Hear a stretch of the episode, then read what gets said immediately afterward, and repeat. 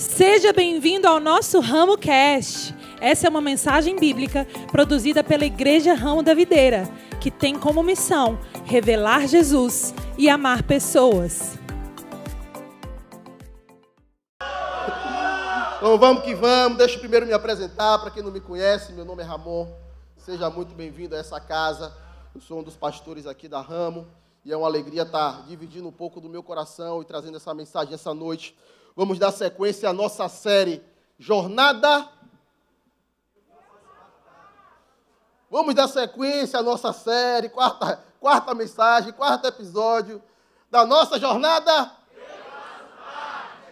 E hoje eu vou falar a respeito de uma igreja que eu faço parte, né? uma igreja que vive a cultura do reino de Deus. Eu faço parte de uma igreja que vive a cultura do reino de Deus. Olha só, talvez você chegou aqui, é, talvez seja a sua primeira vez, e talvez você esteja olhando para todo esse layout, todo esse cenário, muita luz, muita fumaça, né? Quase um show gospel, muita luz. E aí talvez você esteja se perguntando, rapaz, isso é igreja? Isso é igreja mesmo, né? Que estrutura diferente, está acostumado com a igreja com aquela parede branca, né? Aquele fundo pintado com o céu no fundo lá, né? As lycras, né? As, a lycra é, é fundamental, pastor, tem que ter a lycra. E aí você chegou aqui nessa igreja, que igreja diferente, rapaz. Alguns até nos chamam aí de igreja da parede preta. Alguns nos chamam assim. Mas sabe que o grande desafio para uma igreja moderna, e para a nossa igreja também está inserida nesse contexto, é justamente, no, na minha visão, né, na minha humilde visão, é justamente não inventar moda. É justamente entender que a igreja ela tem um papel, e o papel da igreja é justamente replicar a cultura do reino do céu aqui na terra. A igreja ela tem um papel justamente de mostrar para o mundo a realidade do céu aqui na terra. E a gente faz isso por meio da disseminação ou da manifestação dessa cultura. E talvez, como eu estava falando aqui, você chegou e falou: rapaz, que negócio diferente, você está falando que a igreja não pode é, é, não inventar moda, que tem que fazer o básico, e, vo e vocês são totalmente diferentões. Mas sabe, queridos, a maneira com qual a gente comunica o Evangelho hoje, de fato, é uma maneira diferente. Toda essa atmosfera que a gente é, é, gera nesse lugar é justamente para alcançar uma geração desse tempo, que é totalmente diferente da geração anterior. É uma maneira, né, da, é muito diferente da, da geração do pastor Jairo, por exemplo, né? Mas é justamente para que a linguagem, com que a forma com que a gente comunique, ela possa alcançar você. Mas entenda que, apesar da embalagem ser diferente, o, conte o conteúdo ele continua sendo o mesmo. A embalagem ela muda, mas o conteúdo é o mesmo. Deixa eu dar um exemplo para você. Tem alguém aí dos anos 80, né, que gostava de ouvir uma boa música numa vitrola com aquele bolachão de, de vinil? Oh, Pastor Jesse, já a irmãzinha já também já, ó. Tem mais gente, viu? Tem mais gente, levanta a mão. Então, para com isso, pastor Jair. Pastor Jair era do tipo do disquete, gente, pelo amor de Deus. Era um trambolhão que tinha. Rapaz, meu pai tinha um trambolhão daquele em casa. Aí você pegava aquele bolachão de vinil e botava na agulha, não sei como aquilo não arranhava o, disco, né? E quando arranhava, meu irmão, o Deus nos acuda. Quando... É de ouvir falar, pastor Jairo. Não é do meu tempo, mas meu pai falava muito sobre esse tempo, né? Mas os antigos, naqueles bens antigos, de fato, eles ouviam música no vinil. A geração foi passando, esse aí eu já peguei. O tempo da fita. Fita, fita cassete, tem muita gente aí que é do meu tempo, né?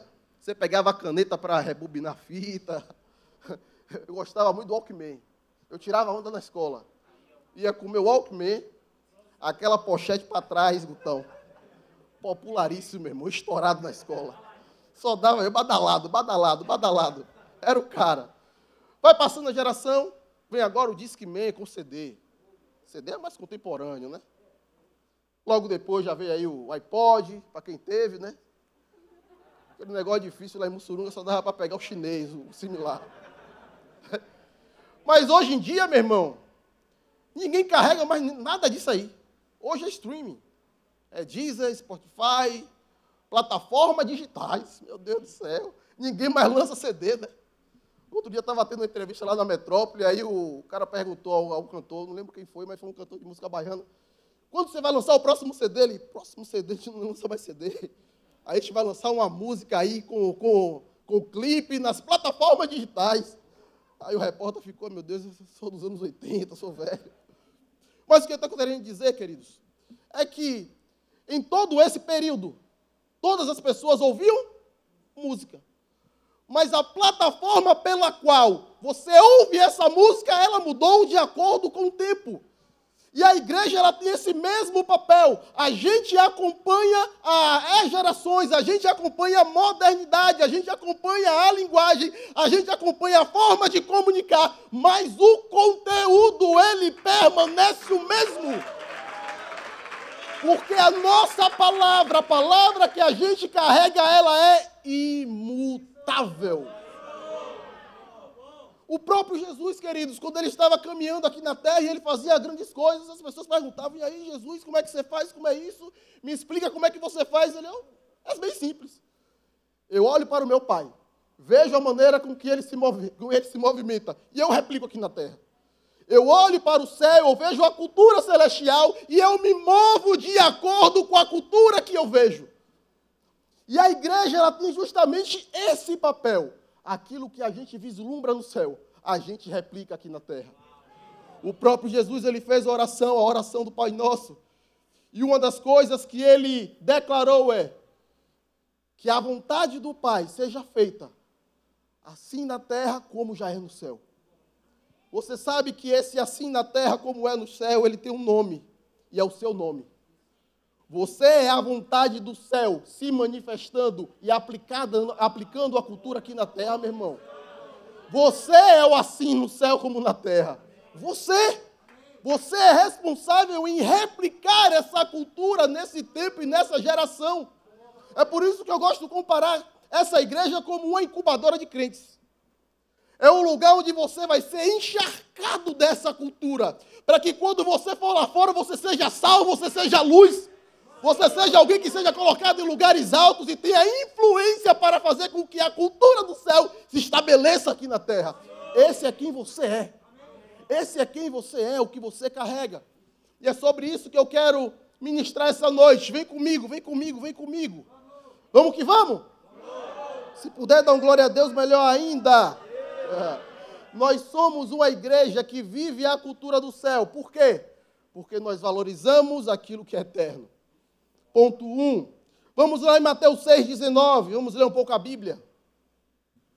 Mateus 6, versículo 19 diz assim: Não acumulem para vocês tesouros na terra, onde a traça e a ferrugem destroem, e onde os ladrões arrombam e furtam.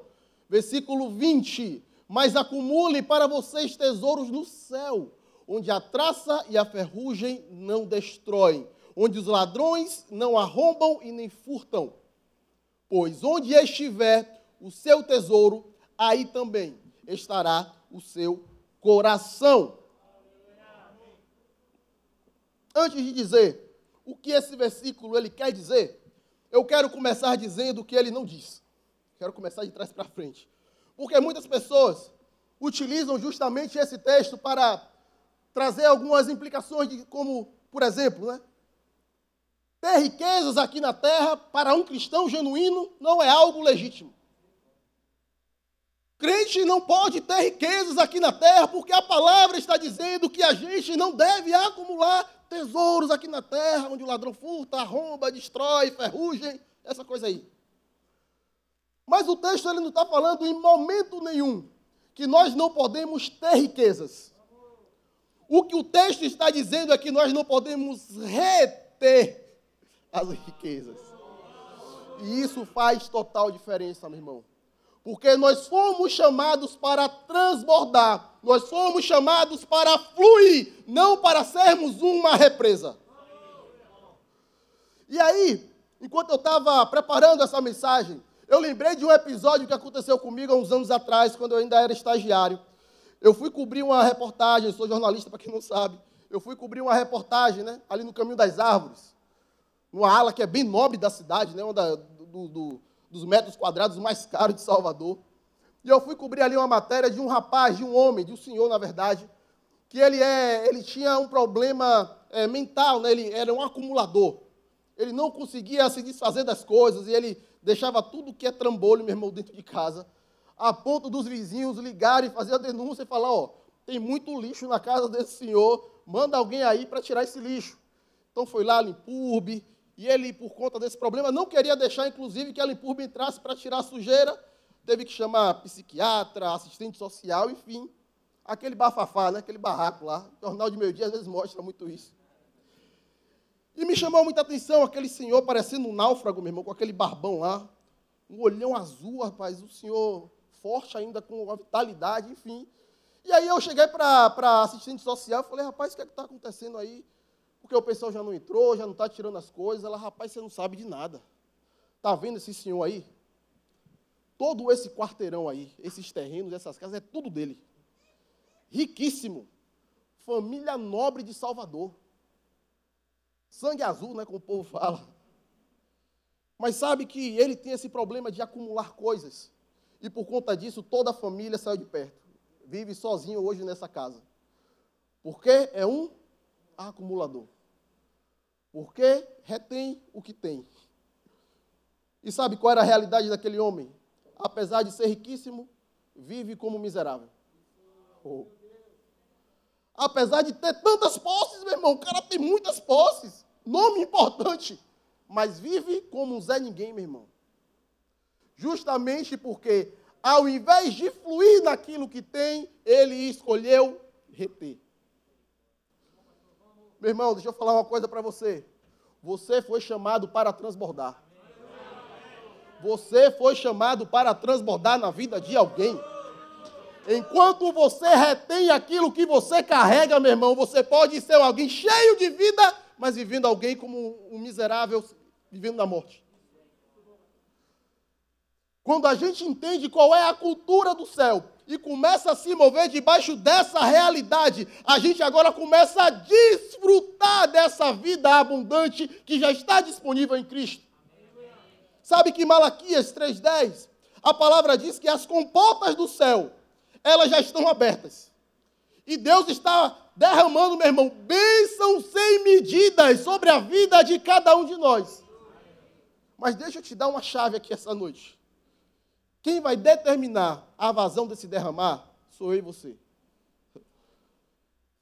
Se você for uma pessoa que retém o que você recebe, talvez Deus esteja derramando de conta a gota.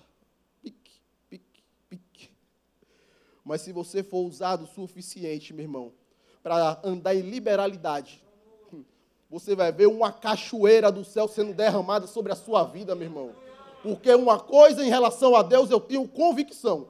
Em relação a dar, ele não tem problema. Em relação a derramar, ele não tem problema, meu irmão. Ele já demonstrou isso porque ele deu o seu melhor, ele deu o seu único filho, ele deu aquilo que ele tinha de melhor para mim e para você. Para que a gente hoje pudesse desfrutar de uma vida em abundância. O próprio apóstolo Paulo vai dizer: Aquele que deu o seu único filho não nos dará todas as demais coisas? Aquele que já entregou o melhor, será que ele não daria agora as coisas menores? Deus ele está pronto para liberar, meu irmão. Agora você precisa entender que tudo quanto chega em sua mão é só um meio, é uma ferramenta para que o propósito que Deus desenhou para que você se cumpra, que você cumpra, ele se estabeleça. Para que a cultura do céu seja estabelecida aqui na terra, meu irmão. É, é a medida com que você derrama, a medida com que você entrega, a medida com que você anda em generosidade, você vai experimentar da prosperidade. Porque prosperidade nada mais é do que um nível elevado de generosidade. A prosperidade nada mais é do que um nível elevado de generosidade. Eu não sei se você já andou com pessoas que quando você fala em dele, eu sou o primeiro. Eu sou o primeiro. Ah, dá o que? É tempo? É dinheiro? É recurso? É o que for preciso? É talento? Eu estou disponível para dar. Você já andou com alguém assim? É rico ou pobre? Sabe por quê? Porque sempre está disposto a dar. Meu irmão, é como se você estivesse disputando com Deus. Vamos ver quem dá mais? Vamos ver quem dá mais? Deus derrama e você toma aí. Deus mais ainda e você, Senhor, Aqui é um rio sem limites, deixa fluir. E você começa agora a experimentar de um ciclo de generosidade, sabe por quê? Porque Deus, ele sempre vai derramar bênção onde há uma visão e propósito. É por isso que a gente estabeleceu uma visão, meu irmão, sabe por quê?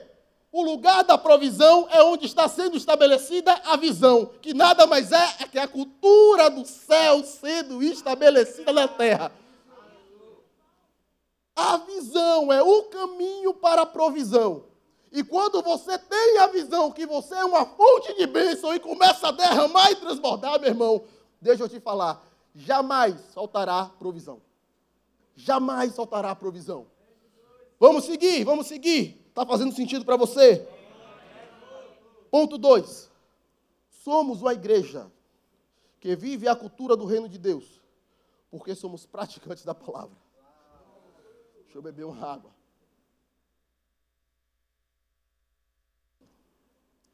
Abre para mim um texto aí, está lá em Tiago 1, versículo 22. O pessoal aqui é rápido. Dá para trabalhar já no McDonald's aí, Big Mac, fazendo Big Mac. Sejam praticantes da palavra e não apenas ouvintes, enganando-se a si mesmos. Versículo seguinte, 23. Aquele que ouve a palavra, mas não a põe em prática, é semelhante a um homem que olha para sua face no espelho e depois olha para si mesmo e logo se esquece da sua aparência. Mas o homem que observa atentamente a lei perfeita e que, que traz a liberdade e que persevera na prática dessa lei, não se esquecendo do que ouviu, mas praticando, será feliz em tudo aquilo que fizer. Olha a chave aí para ser bem sucedido em tudo que você fizer, meu irmão. Ser um bom ouvinte da palavra, mas também um bom praticante. Sabe que, em relação à fé, porque a fé é justamente a maneira pela qual o Senhor faz com que a gente possa se mover e receber tudo que, Ele tem disponível para nós, para que a gente desfrute das promessas, ela é gerada quando a gente ouve a palavra. A fé, ela vem pelo ouvir. E ouvir a palavra de Cristo. Quando você ouve, é exposto à palavra de Cristo, isso vai gerar fé no seu coração. Mas eu quero ir um pouco mais além, porque mais do que fé sendo gerada no seu coração, muitas vezes você precisa perseverar em fé. Porque às vezes você recebe uma boa palavra aqui, talvez isso tenha acontecido comigo. Você recebe uma boa palavra no domingo, meu irmão, mas na sua segunda-feira vem aquela treta. Aí você se bate de frente com aquela treta e fala: já se esqueceu do que foi pregado. Já me esqueci. Porque você ouviu, fé foi gerada, mas você precisa meditar nessa palavra para que você persevere em fé. Olha só, a fé vem pelo ouvir, mas a perseverança da fé vem em meditar na palavra. Mas a gente quer ir mais além. Porque eu não quero ser meramente alguém que ouve e persevera, mas eu quero ser alguém que experimenta dos milagres. Sim ou não? Estou sozinho nessa? E para que você experimente do milagre, meu irmão, é necessário que você pratique a palavra. Não há milagre sendo gerado na sua vida, meu irmão, se não há uma prática daquilo que você crê. A fé não é uma teoria, a fé é uma atitude. Eu gosto de falar que a fé é um verbo. Uma fé sem uma atitude é uma fé ineficaz e morta. Uma fé inoperante. Uma fé incapaz de gerar algo. Mas aquilo que nós cremos, nós sabemos que é poder de Deus para salvar todo aquele que crê. Mais do que ser meros ouvintes. Pode aplaudir, meu irmão. Aplaude o Senhor. É por isso que, mais do que meros ouvintes, nós devemos ser bons praticantes. Sabe que quando a Bíblia diz Deus é amor, quantos aqui já leram isso? Deus é amor. Pelo menos na placa lá do fundo do caminhão você já lê isso aí, meu irmão. Deus é amor. Enquanto ela está escrita em um lugar, é simplesmente um bom poema ou uma frase de efeito. Mas sabe que o nosso Deus, ele é muito mais do que alguém teórico, algum teórico, algum acadêmico. E esse amor, que um dia foi palavra, ele se fez carne. Esse amor que um dia foi declarado, que um dia foi escrito, ele agora se esvaziou de toda a sua glória. Esse amor que um dia foi predito por profetas, agora ele se manifesta em carne, sangue e osso e começa agora a amar. Enquanto o amor era só um substantivo, meu irmão, nada acontecia. Mas quando esse amor se tornou verbo, se tornou vivo, se tornou alguém que tocava e curava, esse amor agora começa a ser transformador.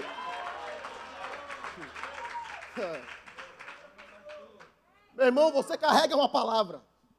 Você carrega uma palavra. E você carrega uma cultura. Enquanto essa cultura for só um teorema na sua mente, na sua vida, nada irá acontecer. Mas todos aqueles que ousarem ir além, mais do que falar, mais do que declarar, eu agora me estou compromissado em caminhar, a me mover debaixo dessa palavra. E é dessa forma que a gente começa a ver estartar os milagres, meu irmão. As coisas acontecerem. É necessário ter a ousadia de se mover debaixo da palavra. Mais do que ser meros ouvintes, sermos praticantes. É nisso que eu creio, porque a palavra ela é viva e eficaz para aqueles que a praticam. Sabe, meu irmão, deixa eu dar um exemplo aí que talvez te ajude muito bem. Pedro, todo mundo sabe que ele foi aquele cara que andou sobre as águas, né? Eu tenho um porém. Para mim, Pedro não andou sobre as águas. Porque ninguém anda sobre as águas. Você já viu alguém andando? Já viu, irmão? Alguém andando sobre águas? Já tentou? Com esse corpinho aí bonito. Tá em forma, mais ou menos. Né? Já tentou andar sobre as águas? Não dá, meu irmão. Eu vou dizer, eu estou com quase 100, 100 quilos. Um pouquinho menos. Estou, estou, estou, estou, Estou. Parece não, né? É, são os seus olhos da graça mesmo. Mas eu estou aí, eu, tô junto com você nessa educação. Esse ano é nosso, viu? Full HD, Full HD. É. Alta definição. Até o final do ano aí, vamos para cima com esse projeto. Mas voltando para a palavra, gente. Entenda. Naturalmente é impossível você andar sobre as águas. Já tentaram? Não dá. Pedro ele não andou sobre as águas, meu irmão. Pedro andou debaixo de uma palavra. Quando Jesus falou, vem para cá, tinham 12 no barco. Mas só um ousou se mover. Só um viveu o milagre. Só um está lá junto no hall da fama da Bíblia, meu irmão, que andou sobre as águas junto com Jesus. Sabe por quê? Só um ousou a praticar aquilo que ouviu. Todos os outros que estavam no barco ouviram Jesus chamar, vem para cá. Mas só experimenta um milagre quem ousa praticar aquilo que está ouvindo, meu irmão. Vá para um novo nível de fé hoje, meu irmão. Vá para um novo nível de fé. Seja ousado o suficiente para se mover por aquilo que você crê, meu irmão. O justo, ele vive pela fé. E a nossa fé é uma fé viva, eficaz e prática aplicável. Não existe universidade da Bíblia com teoria, meu irmão. Aqui você não vai fazer o TCC. Aqui é vida na prática. E aqueles que se movem, têm essa ousadia, esses podem mostrar com a sua própria vida, com a sua própria vida que Deus ele vive. Tem um pregador antigo, um dos que eu sou mais apaixonado do século XVII, Charles Spurgeon. Ele falava o seguinte: pregue a palavra todo o tempo. E quando der, abra a boca. Pregue a palavra todo tempo. E se tiver oportunidade, você fala. Sabe o que ele estava querendo dizer? Pregue o evangelho por intermédio das suas atitudes. Porque vocês são cartas vivas. A Bíblia é que o mundo vai ler.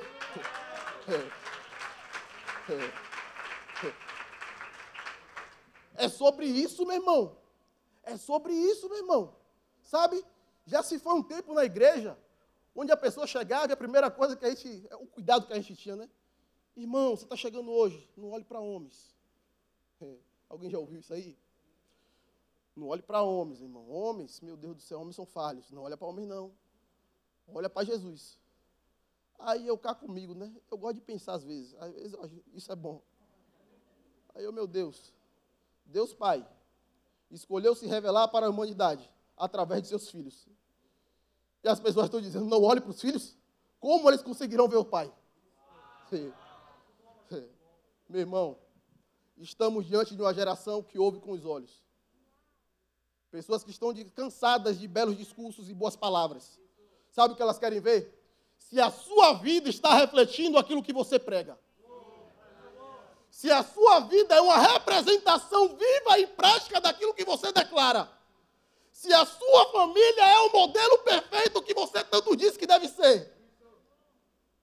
Nós somos aqueles que praticam a palavra, porque nós somos aqueles que carregamos essa cultura. Nós somos aqueles que revelam quem é o Pai. Aleluia, meu irmão. Talvez hoje seja um dia para te tirar da zona de conforto, meu irmão. Talvez você esteja sacudindo aí por dentro e glória a Deus por isso. Espero que apeste mais um pouquinho para você, porque está apertando também para mim. Para finalizar, eu estou ficando bonito, ainda tenho 10 minutos. Melhorei, né? De manhã foi quase. Desculpa, viu, gente? Porque estava lá em Vila de manhã. Me empolguei um pouquinho. Tô, é porque está sem o time lá, rapaz. Eu pensei só tem dois minutos e já tinha mais de 30. Mas vamos que vamos, vamos finalizar. Somos uma igreja que vive a cultura do reino de Deus e que replica a cultura do reino de Deus, porque a gente serve pessoas.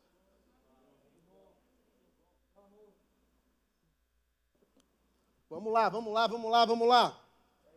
Marcos 10, 42. Jesus chamou os seus discípulos e disse: Vocês sabem que aqueles que são considerados governantes das nações e as dominam, e as pessoas importantes exercem poder sobre elas. Não será assim entre vocês. Pelo contrário, quem quiser tornar-se importante entre vocês deverá ser servo. E quem quiser ser o primeiro deverá ser escravo de todos.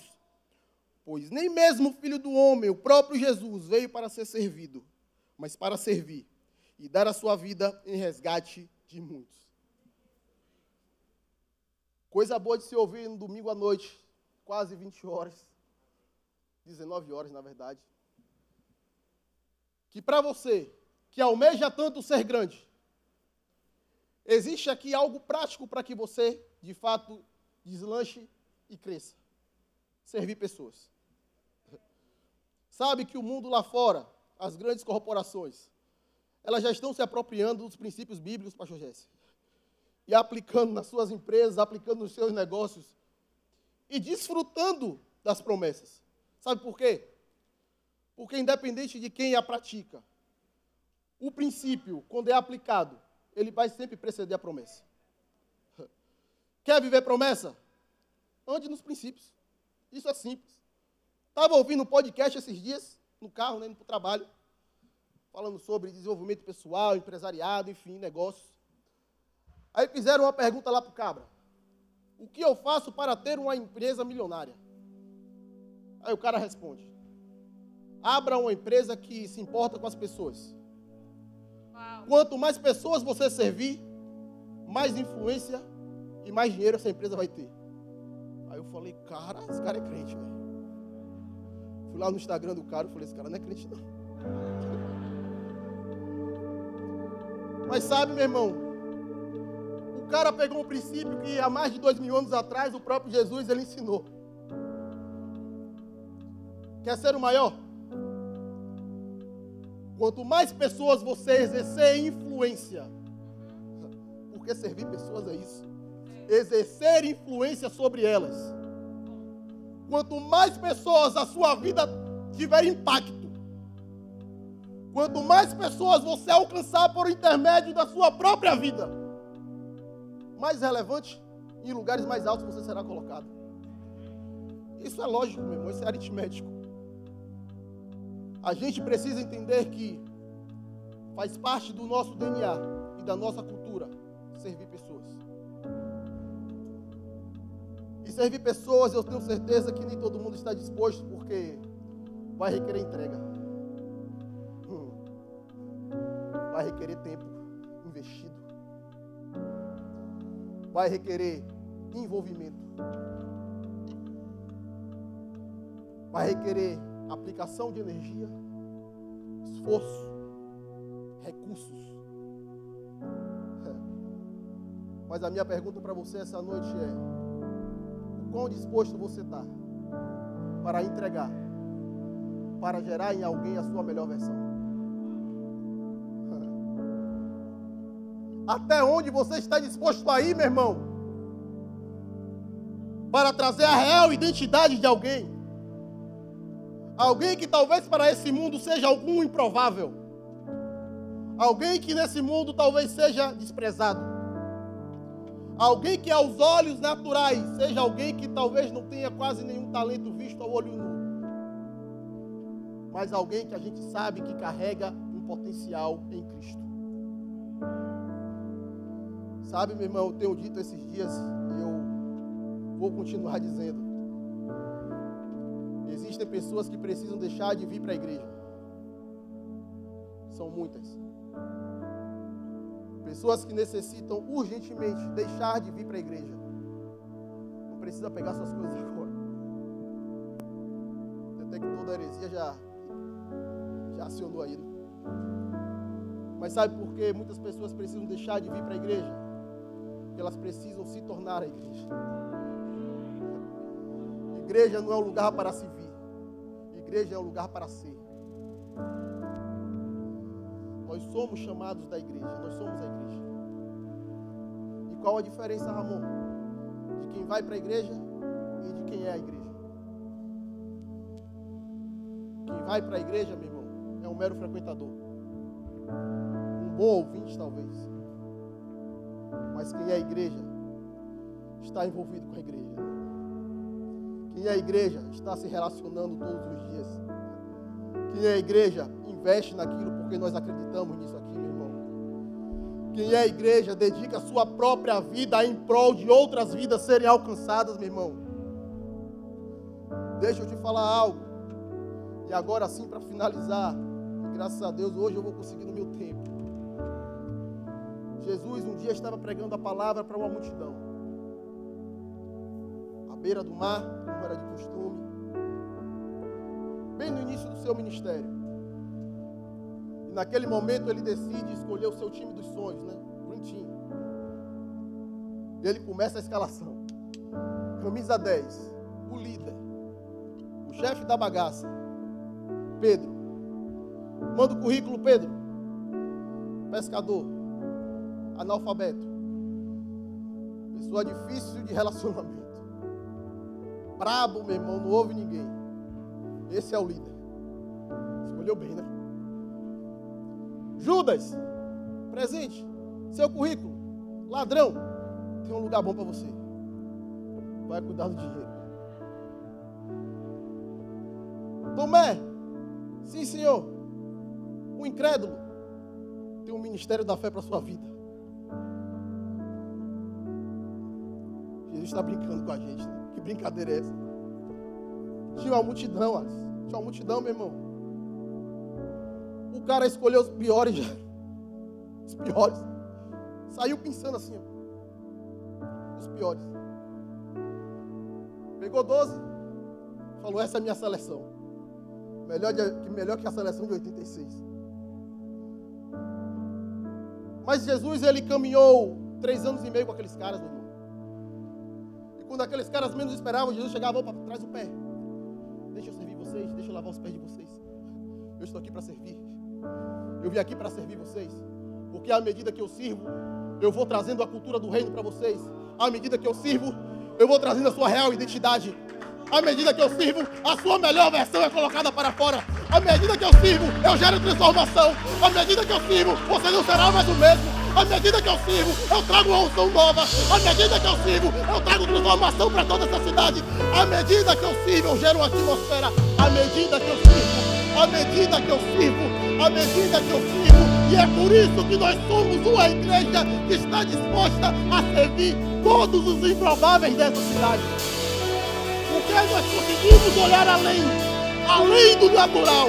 Nós conseguimos vislumbrar aquilo que é eterno. Nós conseguimos ver uma identidade firmada e cravada no coração de cada um desses improváveis que entram nesse lugar. Para que eles possam entender que esse lugar é chamado de plataforma de lançamento de foguete. De lançamento de foguete é porque foguete não tem ré. É só crescimento, é só avanço. E é isso que está proposto para a sua vida e para ser gerado através da sua vida. A partir do momento que você diz, eu faço parte dessa igreja. Eu faço parte desse lugar. Eu faço parte de um lugar que estabelece a cultura do céu aqui na terra. Eu faço parte de um lugar que vive milagres. Eu faço parte de um lugar que transforma famílias.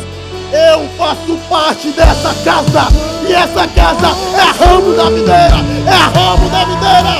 Oh! Essa mensagem te alcançou? Compartilhe com seus amigos e familiares. Para saber mais sobre o nosso ministério, siga-nos no Instagram, IRV São Caetano, IRV Itapuã e IRV Lauro de Freitas. Até a próxima!